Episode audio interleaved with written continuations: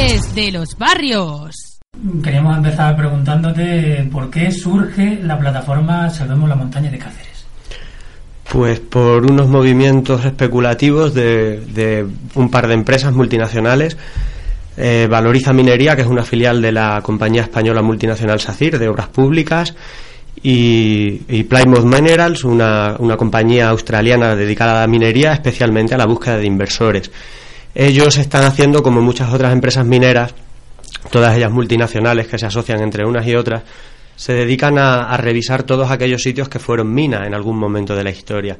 Se dedican a, ver si todavía sería rentable. La verdad es que parece que están acabando con, los depósitos o con las reservas o con la rentabilidad de explotar otras minas en otros continentes puesto que se han dedicado siempre, casi siempre, ¿no? A, explotar minas en Sudamérica, en África, y ahora parece que lo están haciendo con la península ibérica, tanto con Portugal como con España. Eh, se han fijado en Cáceres porque teníamos una mina que ya era reconocida hace, hace décadas como uno de los sitios de Europa con más litio.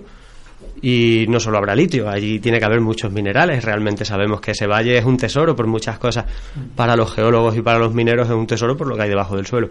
Entonces ellos empiezan unos movimientos con el Ayuntamiento de Cáceres, con la Junta de Extremadura y los responsables correspondientes para investigar de nuevo y con idea de hacer una mina a cielo abierto. Les parece muy rentable porque tienen muchas infraestructuras que le facilitan el trabajo, pero no en ningún momento hablan y en ningún momento publicitan la cercanía que hay al casco de la ciudad.